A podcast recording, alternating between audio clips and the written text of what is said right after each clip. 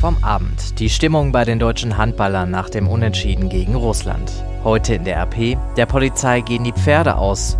Und das kommt auf uns zu. Das britische Unterhaus stimmt über den Brexit-Vertrag ab.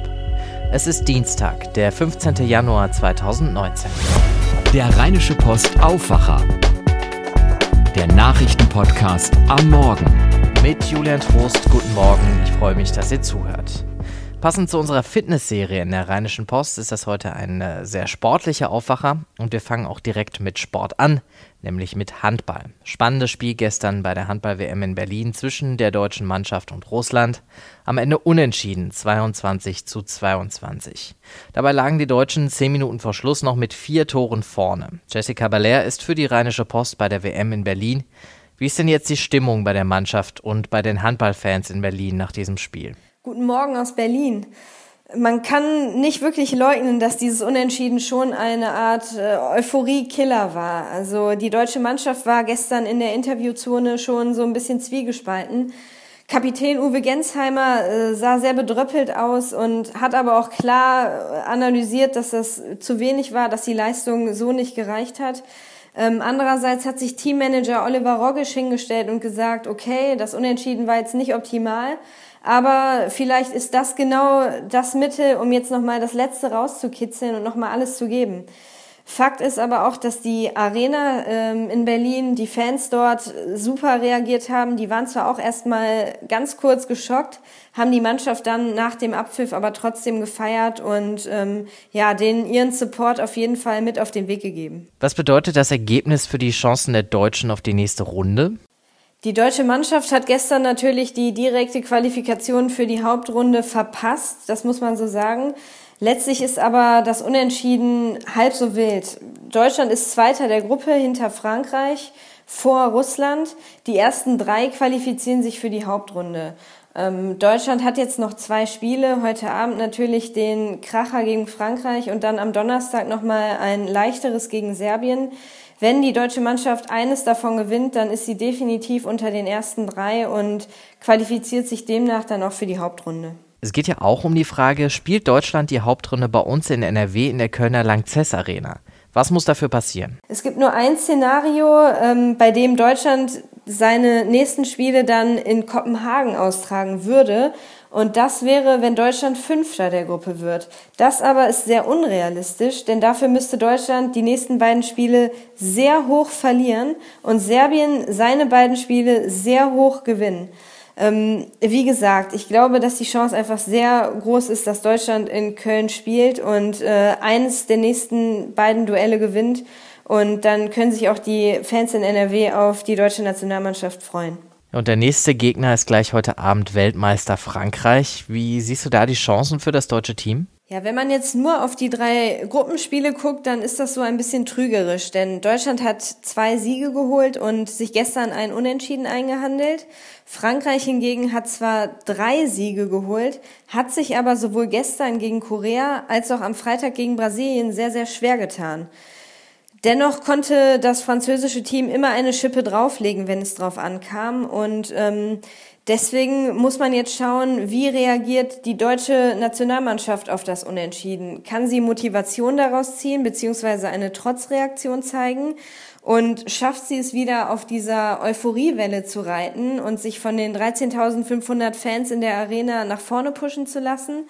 Wenn das gelingt, dann sehe ich eine gute Chance, dass Deutschland das Spiel zumindest lange offen hält und äh, ja am Titelfavoriten dranbleiben kann. Und so oder so glaube ich, dass heute Abend der erste große WM-Höhepunkt ansteht. Und ja, da können wir uns alle drauf freuen und hoffen wir einfach mal, dass es ein spannendes Spiel wird. Danke, Jessica. Alles zur Handball-WM, unseren Live-Blog, Einzelkritiken der Spieler, Interviews und so weiter findet ihr auf RP Online. In den USA geht der Shutdown, also die vorübergehende Zwangspause bei vielen Regierungsbehörden weiter. Das hat für die betroffenen Mitarbeiter der Regierung ernste Konsequenzen. Amerikanische Medien berichten zum Beispiel über Menschen, die neue Kredite aufnehmen müssen, um den alten Kredit für ihr Haus abbezahlen zu können. Der Shutdown hat auch Auswirkungen auf die Vergabe von Essensmarken für Bedürftige und die Krankenversorgung in den Indianerreservaten. Das alles, weil Präsident Donald Trump unbedingt rund 5 Milliarden Dollar für seine geliebte Grenzmauer zu Mexiko haben möchte, obwohl sogar die meisten Politiker in seiner eigenen Partei das für eine Schnapsidee halten. Gestern Abend hat Donald Trump den Shutdown das erste Mal selbst zu spüren bekommen. Er hatte die Footballmannschaft Clemson Tigers zu sich eingeladen. Die haben in der letzten Woche die nationale Hochschulmeisterschaft gewonnen. Traditionell werden erfolgreiche Sportteams vom Präsidenten empfangen. Im Weißen Haus arbeitet im Moment aber kaum jemand wegen des Shutdowns. Und darum gab es statt Filetspitzen oder Kaviar Pommes, Burger und Chicken Nuggets von diversen Fastfood-Ketten. Und da sind dann gestern Abend wirklich, ich sag mal, erstaunliche Bilder entstanden, die euch heute im Netz vielleicht begegnen werden. Donald Trump, wie er stolz hinter einem langen Tisch voll mit Fastfood steht, natürlich mit goldenen Tischdecken, die Soßenpakete von McDonald's liegen in silbernen Saucieren und die wenigen Mitarbeiter, die noch im Dienst sind, die zünden Kerzen an großen goldenen Kerzenleuchtern an. Naja, gucken wir mal in die Rheinische Post von heute. Auch da lest ihr eine ungewöhnliche Geschichte. Bei der Polizei in NRW herrscht Fachpferdemangel. Die Reiterstaffel des Landes hat Probleme, geeignete Pferde zu finden. Die müssen einerseits clever genug sein, ihre Aufgaben zu lernen, andererseits dürfen sie nicht so schnell nervös werden. Sogenannte Warmblüter sind dafür eigentlich perfekt geeignet, die werden aber heutzutage kaum noch gezüchtet. Außerdem lest ihr heute unser exklusives Interview mit Fortuna-Trainer Friedhelm Funkel. Nach dem Hin und Her um seine Vertragsverlängerung in den letzten Tagen haben wir ihn unter anderem gefragt, was er zu der großen Unterstützung sagt, die er von vielen Fortuna-Fans bekommen hat. Also das hat mich schon emotional sehr berührt, weil ich mit diesem Ausmaß wirklich nicht gerechnet habe. Und das zeigt mir, dass wir hier bei der Fortuna auf einem richtig guten Weg sind. Ne? Mannschaft, Fans, Trainerteam dass äh, wir, und ich habe das oft genug betont, in all den drei Jahren richtig gut zusammengewachsen sind. Und ohne die Fans hätten wir das alles nicht geschafft. Das komplette Interview könnt ihr nachlesen in der Rheinischen Post von heute oder auf RP Online. Da gibt es das Interview auch als Video. Und ein Thema aus der Ausgabe von heute will ich euch noch kurz ans Herz legen. Heute vor 100 Jahren wurde Rosa Luxemburg ermordet. RP-Kollegin Kirsten Bialdiger erzählt die Geschichte dieser Frau, die so eine wichtige und tragische Rolle in der deutschen Geschichte gespielt hat. So, und jetzt gucken wir auf den Tag heute, denn da passiert einiges. An mehreren deutschen Flughäfen streikt heute wieder das Sicherheitspersonal. Zwar nicht in Köln und auch nicht in Düsseldorf, die beiden Flughäfen sind aber trotzdem betroffen. Mehrere Inlandsflüge sind für heute abgesagt. In Berlin trifft sich Bundeskanzlerin Angela Merkel mit mehreren ihrer Minister und den Ministerpräsidenten der Länder, in denen heute noch Kohle gefördert wird. Also ist auch NRW-Ministerpräsident Armin Laschet dabei. Die Länder fordern als Ausgleich für den Ausstieg aus der Kohleförderung Milliarden, um die betroffenen Regionen zu unterstützen. Das Bundesverfassungsgericht in Karlsruhe befasst sich heute mit Hartz IV, und zwar mit der sehr grundsätzlichen Frage, darf der Staat das Arbeitslosengeld II kürzen? Der Regelsatz ist eigentlich so definiert, dass man so viel mindestens braucht, um würdevoll zu leben.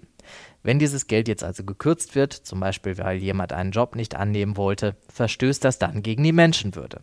Unter anderem diese Frage soll das Bundesverfassungsgericht ab heute beraten. Jörg Ratsch von der Deutschen Presseagentur. Die Hartz-IV-Sanktionen werden schon lange kritisiert. Kann es sein, dass das Gericht sie kippt? Das kann passieren. Wahrscheinlicher ist aber, dass das Verfassungsgericht der Politik aufträgt, ihr müsst diese Hartz-IV-Sanktionen zumindest reformieren, irgendwie abschwächen. Es geht im Grundsatz um folgende Frage. Verstößt der Staat, indem er äh, zur Strafe Hartz IV kürzt, wenn jemand nicht kooperiert bei der Arbeitssuche, verstößt er damit eventuell gegen das Grundgesetz. Das Grundgesetz garantiert allen Menschen ein menschenwürdiges Dasein und gesetzlich festgelegt ist ein sogenanntes Existenzminimum. Das liegt genau bei Hartz IV. Wenn man davon was abzieht, dann äh, verstößt der Staat möglicherweise gegen den eigenen Grundsatz, allen ein menschenwürdiges Dasein zu garantieren. Das ist die Streitfrage. Hartz IV gibt es ja jetzt nicht erst gerade seit gestern. Wie kommt es, dass sich das Gericht jetzt erst damit befasst? Ja, es geht hier um einen Fall, der ist beispielhaft und deswegen äh, landet das jetzt auch vor dem Verfassungsgericht. Ein äh, Mann aus Thüringen, ein Arbeitsloser, der hatte eine Stelle als Lagerarbeiter angeboten bekommen, hat die aber abgelehnt, weil er lieber im Verkauf arbeiten will. Unter anderem deswegen hatte ihm das Jobcenter Hartz IV gekürzt. Sowas passiert auch, wenn Langzeitarbeitslose zum Beispiel nicht zu Terminen erscheinen im Jobcenter oder auch sonst nicht mitwirken. Fast eine Million solcher Hartz IV-Sanktionen werden ausgesprochen pro Jahr ungefähr. Vielen Dank, Jörg Ratsch nach Berlin. Und dann wäre da heute ja noch der Brexit. Das britische Unterhaus stimmt ab über den Vertrag, den die britische Regierung mit der EU für die Zeit nach dem Brexit ausgehandelt hat. Es sieht sehr danach aus, dass das Parlament den Vertrag ablehnen wird. Was dann passiert, weiß eigentlich niemand. Es gibt viele Möglichkeiten, sogar dass der Brexit nochmal komplett abgeblasen wird, ist theoretisch drin. Wie sich die Wirtschaft bei uns in NRW auf einen Brexit ohne Anschlussvertrag vorbereitet, das lest ihr heute übrigens auch in der Rheinischen Post.